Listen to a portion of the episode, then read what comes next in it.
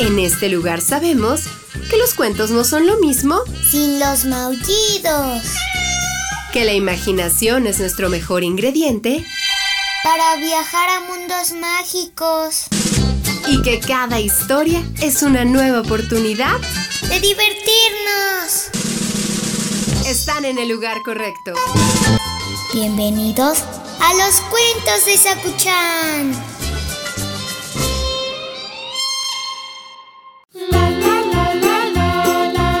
Sakuchan. Ay, ¿dónde estás? ¿Te oigo muy lejos? Vente, que ya es tiempo del cuento de hoy.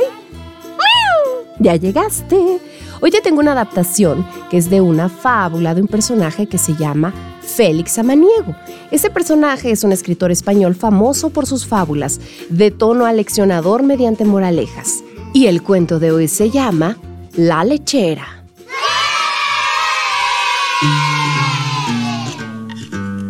Había una vez una niña que vivía con sus padres en una granja.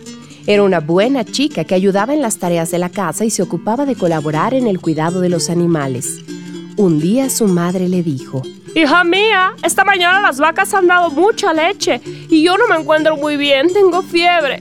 No me apetece salir de casa. Ya eres mayor, así que hoy irás tú a vender la leche al mercado. ¿Crees que podrías hacerlo? La niña era muy servicial y responsable y contestó a su mamá. Claro, mamita, yo iré para que tú descanses. La buena mujer, viendo que su hija era tan dispuesta, le dio un beso en la mejilla y le prometió que todo el dinero que recaudara sería para ella. Qué contenta se puso. Tomó el cántaro lleno de leche recién ordeñada y salió de la granja tomando el camino más corto hacia el pueblo. Iba a paso ligero y su mente no dejaba de trabajar.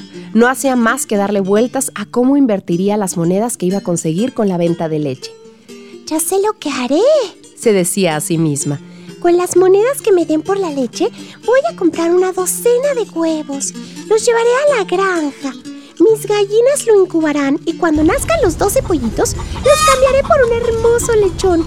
Una vez criado, será un cerdo enorme entonces regresaré al mercado y lo cambiaré por una ternera que cuando crezca me dará mucha leche a diario que podré vender a cambio de un montón de dinero. La niña estaba absorta en sus pensamientos, tal y como lo estaba planeando. La leche que llevaba en el cántaro le permitiría hacerse rica y vivir cómodamente toda la vida. Tan ensimismada iba que se despistó y no se dio cuenta que había una piedra en medio del camino. Tropezó y ¡zas! La pobre niña cayó de bruces contra el suelo. Solo se hizo unos rasguños en las rodillas, pero su cántaro voló por el aire y se rompió en mil pedazos. La leche se desparramó por todas partes y sus sueños se volatilizaron. Ya no había leche que vender y por tanto todo había terminado. ¡Qué desgracia!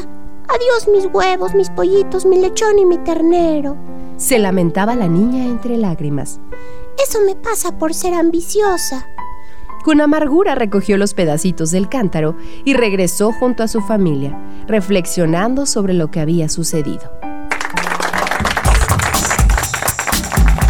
Colorín colorado, este cuento ha terminado. El que se quedó sentado, se quedó pegado. Si se escuchan, a veces la ambición nos hace olvidar que lo importante es vivir y disfrutar el presente. Sí, también creo que fue muy mala suerte que tropezara con la piedra. Había que ser más cuidadoso. Pobre niña.